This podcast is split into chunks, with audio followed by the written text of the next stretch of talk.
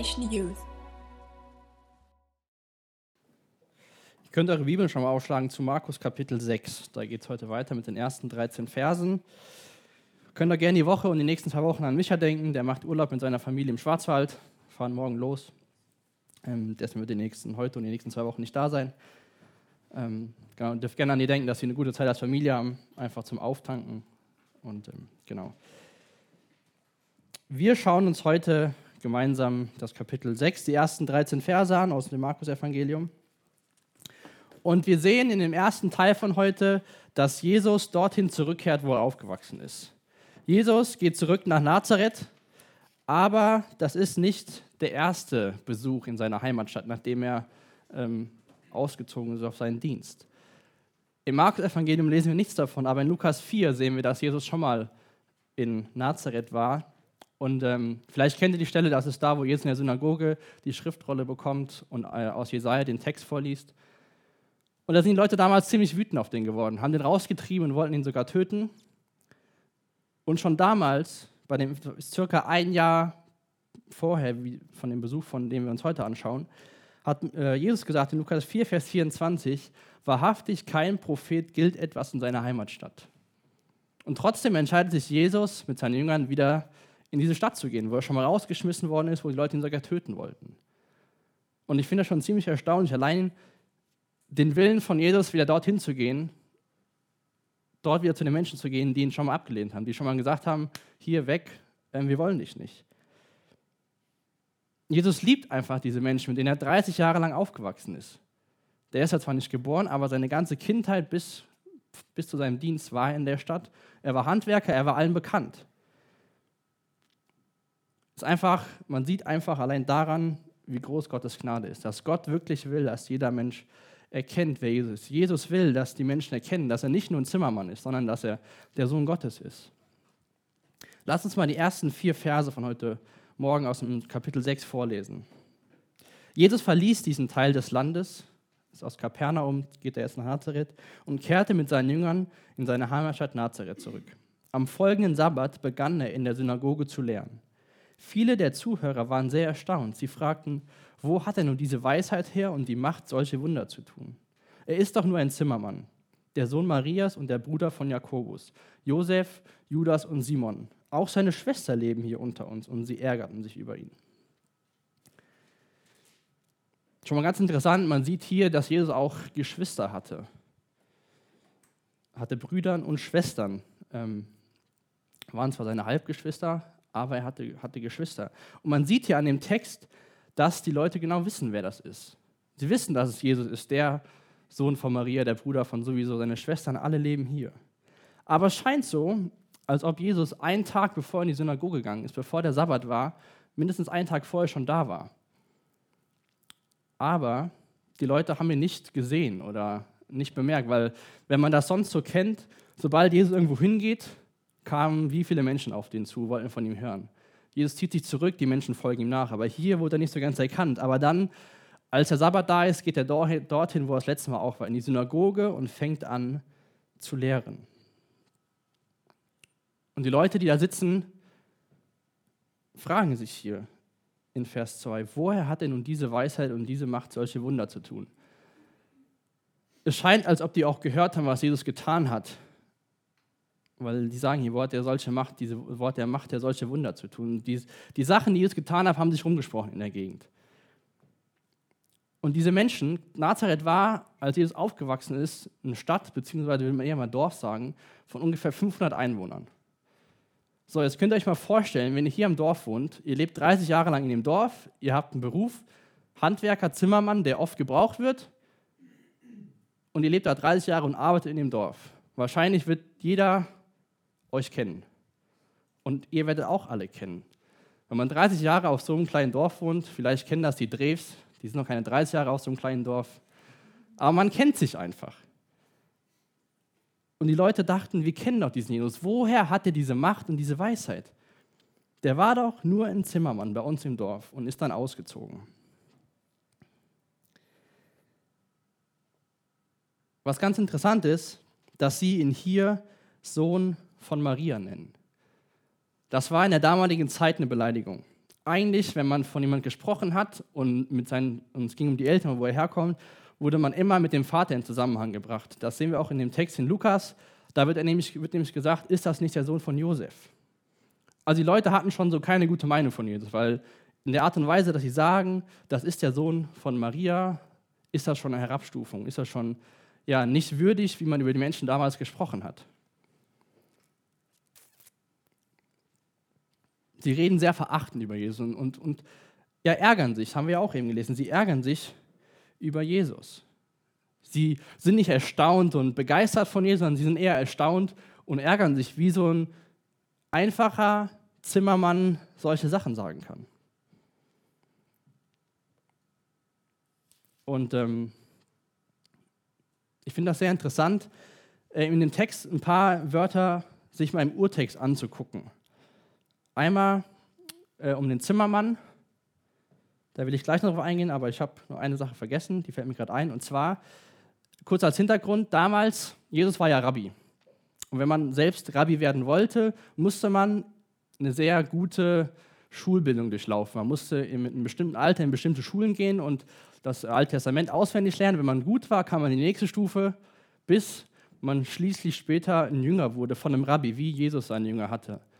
Wenn man dann gut genug war, konnte man selbst Rabbi werden. Aber Jesus hatte diese Schulbildung nicht. Er hatte keinen Rabbi, dem er sich angeschlossen hat. Er hatte nicht diese, die, die ganze Schule durchlaufen, das System durchlaufen, um Rabbi zu werden. Er war Handwerker und ist dann ausgezogen. Und das war auch ein Grund, was, was die Juden verärgert hat.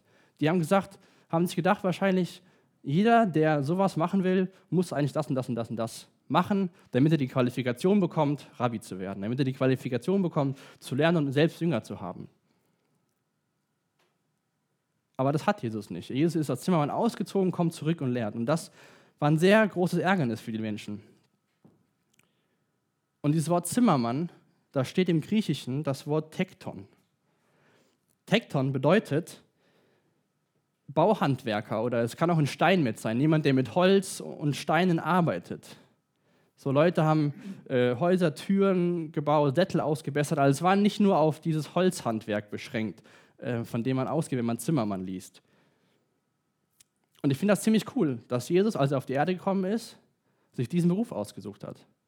Er hat jetzt nicht gesagt, okay, ich werde Statthalter von Jerusalem oder werde so und so, sondern er ist einfach Zimmermann geworden, einfach Handwerker, der sein Geld damit verdient. Und was die Menschen verärgert, dass Jesus als Zimmermann zurückkommt, zum zweiten war und lehrt, dass die verärgert, dass er keine Bildung hatte, sollte eigentlich ihnen so viel Trost schenken. Als Jesus auf die Erde gekommen ist, hat er nicht irgendeine besondere Stellung eingenommen, hat nicht das beste Schulsystem durchlaufen, nicht, keine Ahnung, sein Abi mit 0,9 abgeschlossen und dann Theologie studiert mit 0,8, äh, sondern er hat einen ganz normalen Beruf angenommen. Er hat sich nichts Besonderes ausgesucht.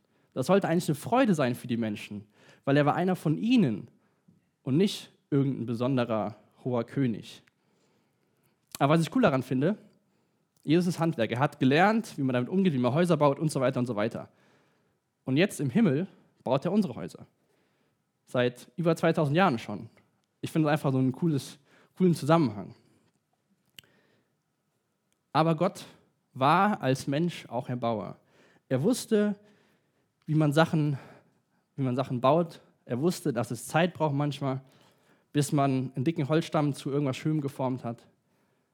Und es kann uns auch Mut geben, weil vielleicht sind wir manchmal so ein dicker Baumstamm, wo Jesus ganz lange ein bisschen was dran arbeiten muss, aber er weiß, mit Geduld, irgendwann wird da was Gutes raus. Jesus, Gott weiß, was er macht.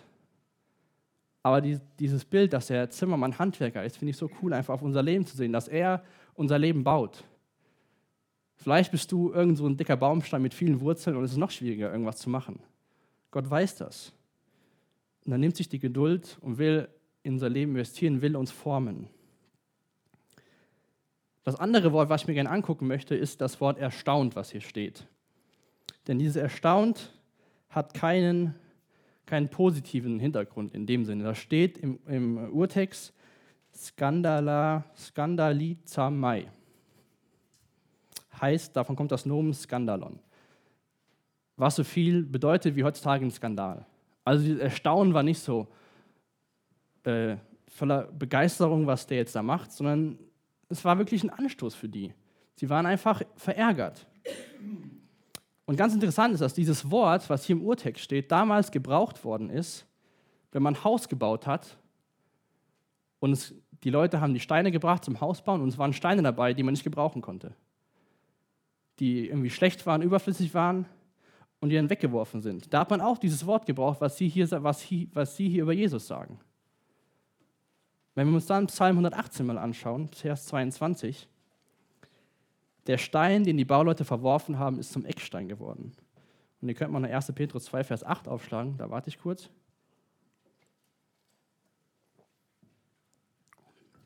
Da steht, und in der Schrift heißt es auch, er ist der Stein, über den die Menschen stolpern, der Fels, der sie zu Fall bringt. Sie stolpern, weil sie nicht auf Gottes Wort hören und es nicht befolgen. Und dazu sind sie auch bestimmt. Ich finde das so cool zu sehen, wie diese Wörter im Urtext, was sie für eine Bedeutung haben. Das, was sie für Jesus gebrauchen, genau das ist, was in der Bibel schon steht. Dass er der Stein wird zum Anstoß.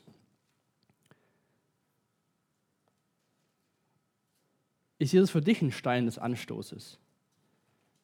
Bist du verwundert in einer negativen Art und Weise über Jesus? Die Leute aus der Heimatstadt wollten nichts mit ihm zu tun haben. Sie haben ihn 30 Jahre gekannt. Sie dachten, sie kennen ihn, weil wir haben ja 30 Jahre so lange im Dorf gewohnt. Vielleicht denkst du auch, du bist ja in der christlichen Familie aufgewachsen, du kennst Jesus, weißt schon alles über ihn, bist ja immer in die Gemeinde gegangen.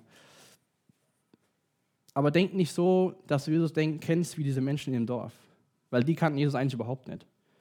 30 Jahre lang haben sie mit Jesus Haus an Haus gewohnt und doch haben sie nicht erkannt, wer er ist. Und dieser Jesus geht zweimal in die Stadt und versucht, den Menschen zu sagen, wer er ist. Und zweimal wird er von den Menschen abgelehnt. Es ist ein Privileg für uns in der Gemeinde oder wenn du in der Gemeinde oder in der christlichen Elternhaus aufgewachsen bist, es ist echt ein Privileg. Aber lerne Jesus wirklich kennen. Lerne nicht nur kennen als der Jesus, der deine Familie begleitet, weil man betet sonntags, wenn man zusammen isst, sondern lerne ihn wirklich persönlich kennen. Sag nicht nur, ich kenne Jesus und eigentlich kennst du ihn nicht. Ich mache dir echt Mut, wirklich einfach die Bibel zu nehmen und zu gucken, wer ist Jesus? Wer ist Jesus für dich ganz persönlich?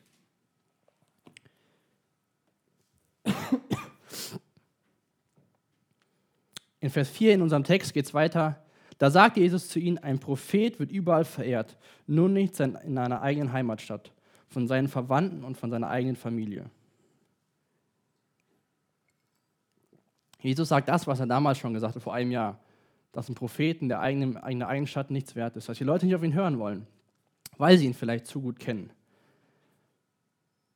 Ich weiß zum Beispiel, wenn ich sehr wahrscheinlich Leute aus äh, meiner äh, Realschulzeit wieder treffen würde, würde denen sagen, ich würde jetzt hier stehen und predigen, dann würden die mich wahrscheinlich auch schief angucken, weil ich glaube, ich die wenigsten mitgekriegt haben zu der Zeit, dass ich in der Schule war, dass ich auch in die Gemeinde gegangen bin. Weil ich hatte keinen, ich habe das schon mal gesagt, ich war nicht im Rallye-Unterricht, weil der Unterricht wirklich bescheiden war. Und meine Eltern waren so frei, mich abzumelden, aber ich habe dann auch nicht die Courage gehabt und habe gesagt, warum ich mich abgemeldet habe, sondern hat dann einfach gesagt, ich habe Freistunde, ihr müsst jetzt in die Schule. Wahrscheinlich würden die Menschen auch komisch auf mich gucken, wenn ich, ist jetzt zwar nicht schon irgendwie meine Heimatstadt, aber ich bin ja immer noch hier in meiner Heimatstadt bei diesen riesigen Städten, die wir haben. Aber Jesus wusste, was ihn erwartet. In Markus 3, 21 haben wir vor ein paar Wochen oder paar Monaten eher schon gesagt, gelesen. Als seine Familie davon hörte, wollten sie ihn nicht, wollten sie sich nach Hause holen. Er hat den Verstand verloren, meinten sie. Selbst die eigene Familie wusste nicht, wer Jesus war.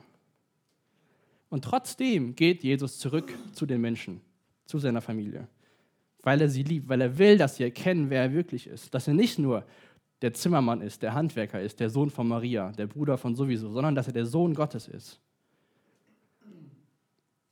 Aber was ist denn die Folge von dem Verhalten, von der Einstellung von den Menschen hier in Nazareth? Das lesen wir, wenn wir weiterschauen in Vers 5 und 6. Da steht, weil sie nicht an ihn glaubten, konnte er keine Wunder bei ihnen tun. Und er legte nur einigen Kranken die Hände auf und heilte sie. Und er wunderte sich über ihren Unglauben. Danach zog Jesus von Dorf zu Dorf und lehrte die Menschen. Ziemlich klare Aussage. Die Folge war, weil sie nicht an ihn glaubten, konnte er keine Wunder tun. Als ich das gelesen habe und mich vorbereitet habe, habe ich so zu Gott gebetet und mich selbst erfragt und hoffe, dass ich oder dass wir, die hier vorne stehen und predigen, kein Hindernis sind. Dass wir selbst zwar vielleicht eine Botschaft verkünden, aber gar nicht dran glauben. Ich will hier vorne nicht stehen und irgendwas blockieren oder schräg rüberbringen, sondern möglichst einfach transparent sein und das sagen, was Jesus sagen will. Aber ziemlich deutlich, dass anscheinend Jesu Macht in Anführungszeichen gebunden war. Jetzt hat er nicht seine ganze Macht verloren, weil er nur nach Nazareth gegangen ist, aber es gibt offensichtlich einen Zusammenhang zwischen den Zuhörern, zwischen den Menschen, wo er hingeht, und Jesus selbst. Anscheinend kann Gott nicht mit Unglauben arbeiten. Wenn man ganz offen Jesus ablehnt, kann da nichts geschehen. Ich will mal ein Zitat vorlesen von William Barclay, was das sehr gut beschreibt. In einer Atmosphäre der Erwartung kann schon der kleinste Funke aus den Bemühungen des Predigten überspringen und zünden. In einer Atmosphäre kritisches Abstandes oder skeptischer Gleichgültigkeit dagegen fallen die Worte auch da auf toten Boden, wo sie entschieden vom Heiligen Geist erfüllt sind. Der Jan, der Micha, ich, der sonst hier vorne steht oder wo ihr sonst im Predigt hört, die können sich so gut vorbereiten, wie sie wollen. Aber es liegt auch an euch, was passiert. Es liegt an euch. Habt ihr eine Erwartung, wenn ihr in Gottesdienst geht, wenn ihr ähm, in andere Jugendgottesdienste geht? Habt ihr eine Erwartung oder geht ihr nur dahin, weil da gehen die ganzen Freunde hin und eigentlich hast du, habt ihr gar keine Lust zuzuhören? Ich will mich nicht von Schuld freisprechen, dass wenn ihr nichts mitnehmt, dass es nicht meine Schuld war. Aber man sieht ganz deutlich hier, dass es zwei Seiten sind, dass es so wie so 50-50 ist. Jesus will, aber wollen wir. Jesus will Wunder tun, Jesus will, der hat auch ein paar, paar Leute geheilt. Aber weil sie nicht an ihn glaubten, konnte er keine Wunder tun. Mit welcher Einstellung kommst du sonntags, freitags oder wo du sonst hingehst? In welcher Einstellung gehst du in die Gemeinde? In welcher Einstellung gehst du zu großen Jugendveranstaltungen?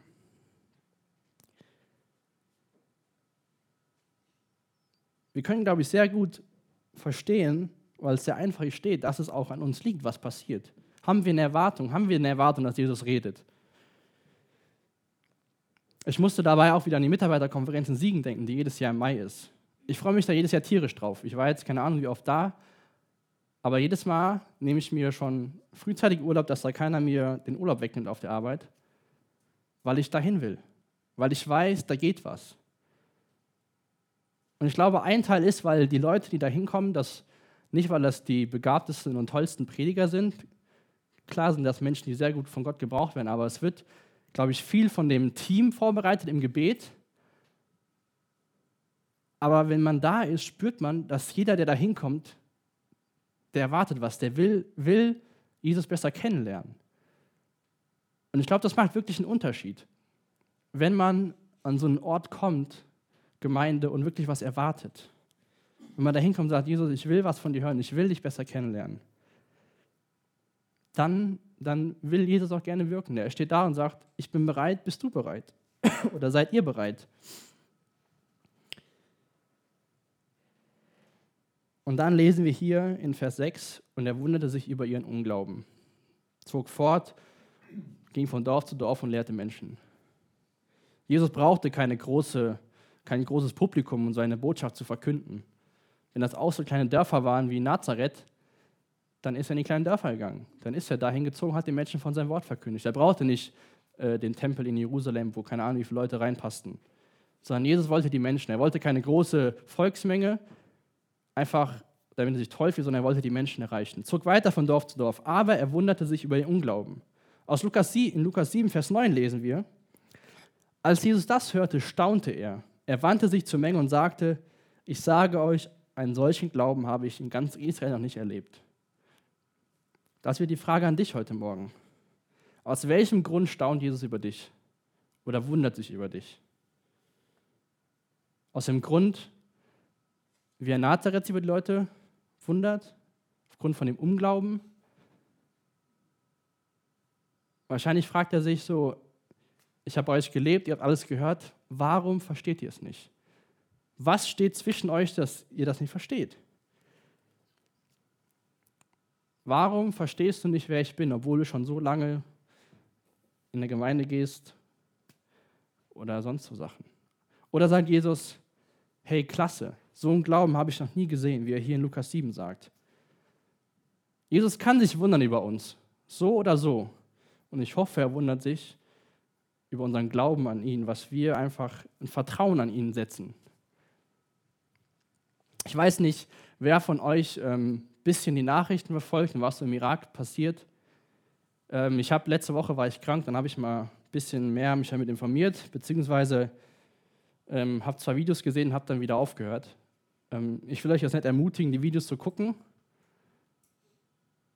aber ich habe mich wirklich gefragt, oder einmal war ich dankbar dafür, wie es, wie es uns hier geht, aber habe mich wirklich gefragt, die Leute werden dahingestellt, nacheinander in der Reihe, wie man es aus irgendwelchen, keine Ahnung, für Filmen sieht, und nacheinander einfach abgeballert. Weil sie an Jesus glauben. Aber ich glaube, die haben diesen Glauben, wo Jesus, wo Jesus staunt und sagt, so einen Glauben habe ich noch nie erlebt. Weil sie sich umbringen lassen, weil sie an Jesus glauben. Weil sie wissen, dass sie eine Hoffnung haben.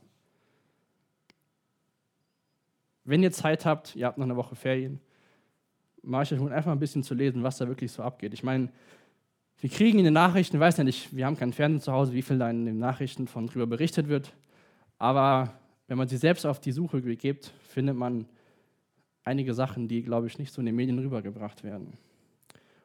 Und dann wäre es cool, wenn wir anfangen, für diese Menschen gerade vor allem jetzt zu beten, weil das echt ein ziemlich krasser Feldzug ist, den die da machen und wir echt dankbar sein können und einfach das, was wir machen können, und zwar beten, für die zu beten. Aber mal zurück zum Text. Ähm, Vers 7.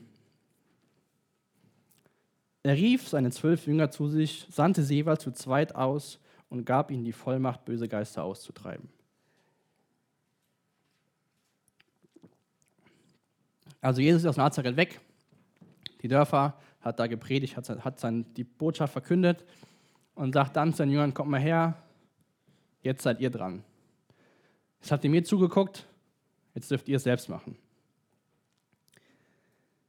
Aber die Jünger wussten das ja schon, oder beziehungsweise wissen wir schon, dass Jesus sie aussenden wird, weil in Markus 3, Vers 14 und 15 steht, er wählte zwölf von ihnen aus, die ihn ständig begleiten sollten und nannte sie Apostel. Er wollte sie aussenden, damit sie predigen und mit Vollmacht Dämonen austreiben. Als Jesus die Jünger ausgewählt hat, wusste er, dass er sie eines Tages aussenden will. Dass eines Tages die Jünger die sind, die seine, seinen Dienst, seine Botschaft weitergeben. Er hat sie nicht ausgewählt, damit sie ihr Leben lang ähm, bei Jesus bleiben können, dass Jesus die Arbeit macht, sie mit ihm Gemeinschaft haben, dass die Jünger sich immer auf Jesus verlassen können, weil er macht das schon und sie müssen selbst nichts machen. Nein, er hat bei der Außer, beim Auserwählen der Jünger schon gesagt, eines Tages werden die rausgehen, werdet ihr, werden die gesendet, um den Dienst weiterzuführen.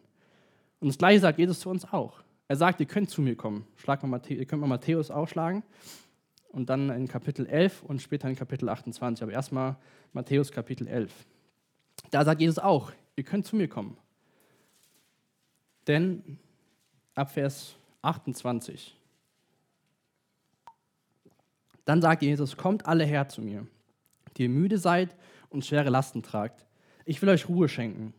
Nehmt mein Joch auf euch, ich will euch lernen, denn ich bin demütig und freundlich und eure Seele wird bei mir zur Ruhe kommen.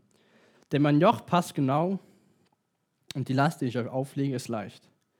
Jesus macht die Einladung an uns Menschen, zu ihm zu kommen, unsere Last bei ihm abzulegen, unser Herz bei ihm auszuschütten und er will uns zurüsten, will uns neuen Mut schenken, neue Hoffnung schenken. Und dann aber in Matthäus 28 macht er das gleich mit uns, wie mit den Jüngern gemacht hat. Erst hat er die Jünger zu sich gerufen, hat sie gelehrt, Dinge beigebracht, sie konnten bei ihm gucken und dann sagt Jesus, jetzt sende ich euch aus. Matthäus 28, Vers 18, wahrscheinlich kennt ihr die ganzen, kennt ihr die Verse, sagte, Jesus kam und sagte seinen Jüngern, mir ist alle Macht im Himmel und auf Erde gegeben. Darum geht zu allen Völkern und macht sie zu Jüngern tauft sie im Namen des Vaters und des Sohnes und des Heiligen Geistes und lehrt sie alle Gebote zu halten, die ich euch gegeben habe. Und ich versichere euch, ich bin immer bei euch bis ans Ende der Zeit. Jesus hat die Einladung, dass wir zu ihm kommen können, dass wir uns bei ihm geborgen fühlen können. Aber dann kommt die Zeit, wo er uns wieder rausschickt. Er lädt uns nicht ein und sagt, ja, kommt zu mir, bleibt bei mir, ruht euch aus, ihr habt ihr ewiges Leben, macht euch entspannt, irgendwann seid ihr bei mir im Himmel, sondern er sagt dann auch wieder, geht raus, die Dinge, die ihr erfahren habt, die ihr bekommen habt, geht sie weiter. Geht in die Dörfer und erzählt von mir. Geht in die Schule, auf den Arbeitsplatz, erzählt von mir. Lasst andere Menschen auch dieses Vorrecht haben, zu mir zu kommen. Ich habe heute Morgen schon zwei Verse vorgelesen, aus 2. Korinther 3. Die finde ich sehr wichtig. Und ähm, wenn wir die verstehen, fällt es uns vielleicht einfacher, Dinge im Namen Jesu zu tun. Und zwar steht da in 2. Korinther 3, die Verse 5 und 6. Da sagt Paulus, wir halten uns nicht selbst dazu fähig, irgendetwas zu bewirken, was bleibenden Wert hätte. Unsere Kraft dazu kommt von Gott. Er hat uns befähigt, Diener seines neuen Bundes zu sein. Eines Bundes, der nicht auf schriftlichen Gesetzen beruht, sondern auf dem Geist Gottes. Der alte Weg führt in den Tod, aber auf dem neuen Weg schenkt der Heilige Geist Leben. 2. Korinther 3, 5 und 6. Jesus sagt, kommt her, die ihr müßig und beladen seid. Schüttet aus, ich will euch neuen Mut schenken. Dann sagt er, geht. Und Paulus sagt das hier. Er hat uns befähigt, Diener des neuen Bundes zu sein. Er schickt jetzt nicht nur einfach weg und sagt, seht zu, wie er Jünger macht, jetzt ruhe ich mich aus, sondern er befähigt uns. Und das sagt er auch seinen Jüngern hier in Vers 7. Er rief die zwölf Jünger zu sich, sandte sie jeweils zu zweit aus und gab ihnen Vollmacht, böse Geister auszutreiben. Jesus hat ihnen auch die Macht gegeben. Matthäus 28 sagt auch Jesus, mir ist alle Macht im Himmel und auf Erde gegeben. Wenn Gott uns Dinge aufträgt, dann gibt er uns auch die Kraft und die, die Fähigkeit, es zu tun. Und ähm, Jesus sagt ja hier, oder in, zurück in Markus 3 hat er gesagt, er nannte sie Apostel, die zwölf Jünger.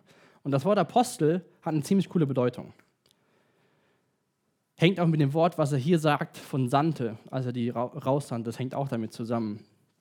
Und zwar ist ein Apostel jemand, der, eine besondere Mission, der mit einer besonderen Mission ausgesendet wird, um jemand anderen zu repräsentieren und sein Werk zu vollbringen. Jesu Zeit auf der Erde war begrenzt, aber die Zeit von seinem Volk, die ist insofern nie begrenzt, weil es immer Leute geben wird, die an Jesus glauben. Er sendet uns aus, seine Mission zu tun, ihn zu repräsentieren und sein Werk zu vollbringen. Was er angefangen hat, will er durch uns weitermachen. Das ist eigentlich ziemlich cool, dass Gott dich und mich mit ins Boot nehmen will, um sein Werk zu vollbringen. Weil wer sind wir, die wir sagen können, Gott, du kannst unsere Hilfe gebrauchen.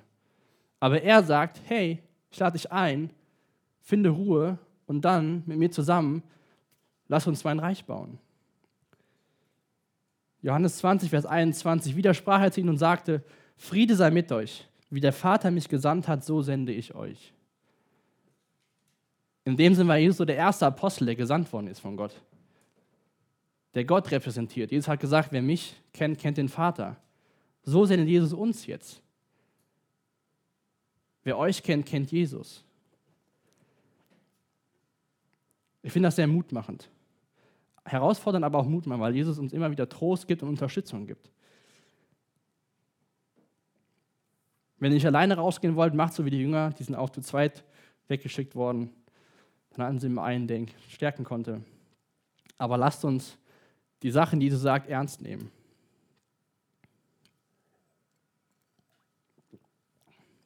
Also bevor wir jetzt weiterlesen, in Vers 8 möchte ich mal kurz ein paar Dinge dazu sagen bezüglich der Kleidung, damals. Dann verstehen wir ein paar Sachen besser, weil Jesus gibt den Jüngern gleich Instruktionen, was sie mitnehmen sollen und wie sie die Dinge handhaben sollen, wenn sie unterwegs sind.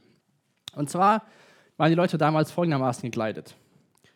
Als erstes hatten sie so ein Unterkleid an. Das war ja, so, ein, so ein Hemdrock. Im Prinzip war es nur ein großer, langer Sack, der bis zu den Füßen ging. Der wurde auch, wenn der neu war, wurde der den Menschen gegeben, ohne Löcher für die Arme und für den Hals. Das konnte jeder sich selbst schneiden. Und ähm, dann haben die Frauen noch irgendwas anderes geschnitten, als wenn die Kinder stillen konnte, dass alles funktioniert hat. Also es war im Prinzip ein riesiges Stück Stoff, doppelt gewickelt. Das war so das erst, die erste Lage der Kleidung damals. So diese Hauptkleidung. Dann kam das Obergewand. Das war tagsüber gedacht als Mantel und nachts als Decke. Und wir haben wahrscheinlich fünf Decken und drei äh, Mäntel, damit es nicht kalt wird im Winter. Wie wäre es, wenn die ganzen Frauen anfangen, sich Obergewänder zu kaufen? Da habt ihr zwei in eins. Drei Meter breit und 1,30 lang. Müsste eigentlich alles reichen so. Das war dann so die Hauptkleidung der Menschen. Ihr könnt weiter einkaufen gehen, keine Sorge. Aber wir wollen ja so sein wie Jesus, ne?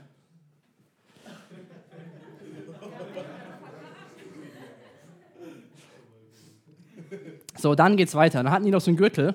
Der Gürtel war aber auch Stoff zusammengewickelt. Das war jetzt kein Ledergürtel, sondern so Stoff zusammengewickelt und da wurden Dinge drin aufbewahrt. Da haben sie Geld reingesteckt und verschiedene Sachen. Das war den ihr Gürtel. Dann gab es eine Kopfbedeckung, war auch so ein Quadratmeter Lein oder Baumwolle, den wurde so drum gewickelt. Und die konnten auch so wickeln, dass das Gesicht von der Sonne geschützt worden ist. Und Fußkleidung ganz normal, die Jesus-Latschen jeder kennt, so Sandalen halt. Also, so sahen die Menschen damals aus, das war ihre Kleidung. Lesen wir weiter in Vers 8. Er befahl ihnen, nichts mitzunehmen, außer ein Wanderstab. keine Nahrung, keine Tasche, kein Geld. Sie sollten Sandalen anziehen, aber keinen zweiten, Mantel, keinen zweiten Mantel bei sich tragen. Wenn ihr in ein Dorf kommt, seid immer nur in einem Haus zu Gast, sagte er. Und wenn ihr in einem Dorf nicht willkommen seid oder man euch nicht auf euch hören will, dann schüttelt den Staub von euren Füßen, wenn ihr geht. Das ist das Zeichen, dass ihr dieses Dorf sich selbst überlasst. Also nichts mitnehmen, außer Wanderstab. Keine Nahrung, keine Tasche, kein Geld. So, keine Tasche, da gab es damals zwei verschiedene Arten von sozusagen Taschen. Einmal haben Leute Taschen mitgenommen, Nahrung mit sich zu tragen. Aber Jesus sagt ja hier, keine Nahrung, auch dann keine Tasche. Die andere Tasche, die Menschen bei sich getragen haben, das waren damals Priester und in den Taschen haben die Geld für den Tempel eingesammelt. Jesus will, dass die Jünger keine Tasche mitnehmen. Einmal sollen sie kein Proviant, wenn, sollen sie kein Proviant mitnehmen. Also sie sollen sich auf der Reise auf Gott verlassen. Jesus hat ihnen Vollmacht gegeben, also wird Gott sie auch durchführen. Aber sie sollten auch keine Tasche mitnehmen, damit es nicht so aussieht, als ob sie Priester sind, um was einzusammeln. Denn die Jünger hatten eine Botschaft, die die den Menschen geben sollten. Jesus hat sie nicht ausgesandt, um einzusammeln und zu fordern, sondern ausgesandt, um zu geben, um zu schenken, die gute Botschaft von Jesus zu verkünden. Und was Interessantes, nach dem rabbinischen Recht damals war das so, dass wenn jemand den Tempelvorhof betrat, musste er seinen Stab, seine, Schül, seine Schuhe und den Geld, äh, Geldgürtel, also diesen Gürtel, ablegen. Also alles, was man so brauchte, musste beiseite geschafft werden so damit sie in diesen heiligen Tempel gehen konnten. Jesus sagt, dass die Menschen in Häusern zu Gast sein werden. Vielleicht hat Jesus den so von, der, von dem Hintergrund verstehen zu geben, die Häuser, wo ihr hingeht, das ist was Besonderes. Das ist nicht einfach nur ein Haus. Das ist ein Ort, wo ihr von mir erzählen sollt, wo ihr meine Botschaft verkünden sollt. Ihr braucht nicht in den Tempel zu gehen, sondern geht einfach in die Häuser und verkündet den Menschen meine frohe Botschaft. Und damals war es so, da war die Gastfreundschaft ein bisschen anders als, als heutzutage. Wenn da ein Fremder ins Dorf kam, musste er nicht rumsuchen, sich ein Hotel suchen, wo er unterkommen kann, sondern es war die Pflicht von den Leuten im Dorf, wenn ein Gast, ein Fremder vorbeikam, musste ihm ein Platz angeboten werden. Da mussten die Bewohner auf die Fremden zugehen und sagen, hier bei mir oder bei mir kannst du übernachten. Und damit die Jünger nicht wählerisch werden und sich damit zufriedenstellen, wo sie hingehen, sagt Jesus, wenn ihr in ein Dorf kommt, seid nur in einem Haus zu Gast. Also seid nicht so etepetete und geht lieber dahin, wo mehr Geld ist und wo es besseres Essen gibt, sondern der euch einlädt, geht dahin. Wäre ziemlich interessant, wenn das heutzutage immer noch so wäre, wenn ihr irgendwo hingeht und braucht kein Hotel zu buchen, wenn ihr mal nach München wollt, sondern dann müssen die Münchner kommen und sagen, hier, bei mir könnt ihr gerne übernachten. Das war damals so gang und gäbe. Den Vers 11 möchte ich gerne mal aus einer anderen Übersetzung vorlesen, und zwar aus der Schlachterübersetzung, denn die Neues Leben lässt oder lässt etwas weg, aber die beschreibt es ein bisschen anders. Und zwar in der Schlachter steht, oder erst einmal in der Neues Leben steht, das ist das Zeichen, dass ihr dieses Dorf sich selbst überlasst. Und ähm, bei der Schlachter steht am Ende, wahrlich, ich sage euch, es wird Sodom und Gomorra erträglicher gehen am Tag des Gerichtes als jener Stadt.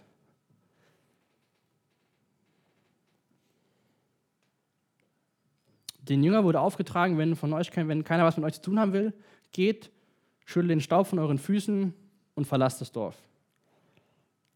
Damals war es so, dass wenn Juden durch heidnische Städte gelaufen sind und dann wieder nach Palästina wollten, mussten sie auch diesen Staub von diesen heidnischen Städten von sich schütteln, weil sie nichts mit diesen Städten zu tun haben wollten. Das waren die Heiden, damit wollen sie nichts zu tun haben. Und Jesus sagt seinen Jüngern, wenn ihr geht, schüttelt den Staub von euren Füßen. Behandelt sie wie, wie die, Juden, die orthodoxen Juden die Heiden behandelt. Da gibt es keine Gemeinschaft. Und dann sagt er, es wird Sodom und Gomorra erträglicher ergehen am Tag des Gerichtes als jener Stadt. Anscheinend gibt es am Tag des Gerichts Menschen oder die es in der Hölle noch schlechter gehen als Leute, die so schon in der Hölle sind. Hier steht, dem wird es erträglicher gehen am Tag des Gerichts als jener Stadt. Wir haben die Hoffnung, dass wir in den Himmel kommen. Hoffentlich hat jeder von euch.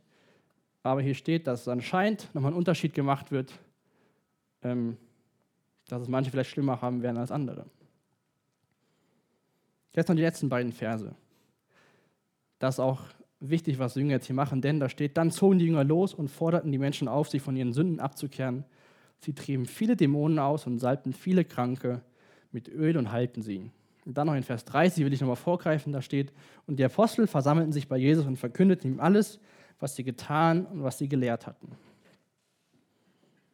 Das ist auch nochmal ein gutes Prinzip von, für uns, was die Jünger machen. Jesus hat ihnen gesagt, kommt her, ich schicke euch raus, ihr habt Vollmacht, Geister auszutreiben, nehmt das und das und das mit, verhaltet euch so und so. Und dann, was machen die Jünger? Dann zogen die Jünger los. Was machen wir?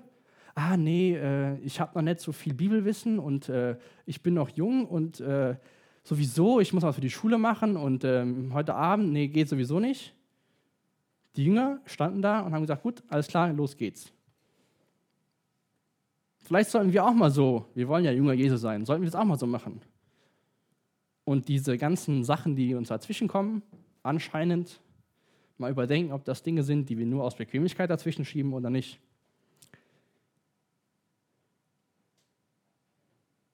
Wir haben die beste Botschaft, die jemand verkünden kann auf der ganzen Welt.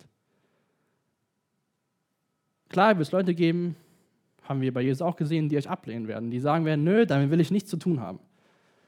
Aber diese Aussage, mit Jesus will ich nichts zu tun haben oder ich brauche Jesus nicht, ist somit die dümmste Aussage, die Menschen im ganzen Leben treffen können. Wir singen, ihr kennt all das Lied, wo es dann in der Bridge heißt, und steht uns Gott zur Seite was kann uns jemals hindern und steht uns Gott zur Seite? Wer kann uns widerstehen? Cooles Lied, überall bekannt, aber wo wird es gelebt? Die Jünger wussten das. Jesus hat ihnen Vollmacht gegeben, die, die wussten, was Jesus gesagt hat. Sie haben Jesus gesehen. Und wir haben die Bibel und sehen alles, was Jesus getan hat. Wir sehen, was er auf der Erde gemacht hat. Wir sehen, wir lesen seine Worte, seinen Zuspruch. Er hat gesagt in Matthäus, mir ist alle Macht im Himmel und auf Erde gegeben. Geht hin und macht zu Jüngern. Ich will nochmal die Verse aus 2. Korinther vorlesen.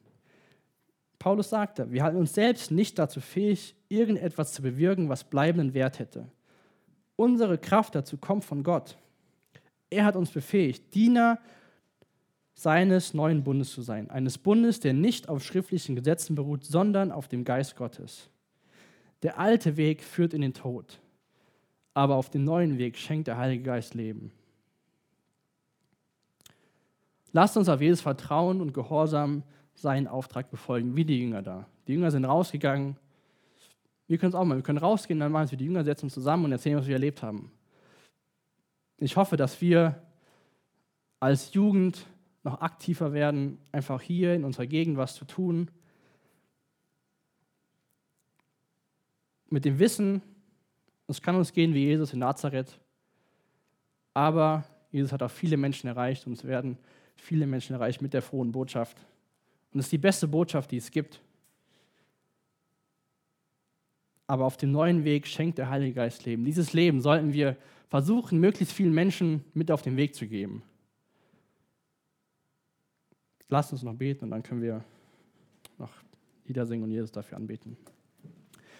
Jesus, ich danke dir für heute Morgen, ich danke dir für dein Wort, ich danke dir dafür, dass du die Menschen, mit denen du aufgewachsen bist, so geliebt hast, dass du, nachdem du fast, wo sie dich töten wollten, wieder hingegangen bist, wieder ihnen von dir erzählt hat, Jesus. Und ähm, danke, dass du uns liebst, danke, dass du uns gerettet hast. Danke, dass wir erkennen durften oder hoffentlich erkannt haben, wer du bist, Jesus. Dass du nicht nur irgendein Zimmermann bist, nicht nur irgendeiner bist, den wir schon von der Kindheit her kennen, sondern dass du unser persönlicher Retter bist, dass du unser Heiland bist, unser Freund bist, Jesus. Danke dafür, dass wir zu dir kommen dürfen, wenn wir schwach sind, dass du uns zurüstest und dass du uns einen Auftrag gibst, Jesus.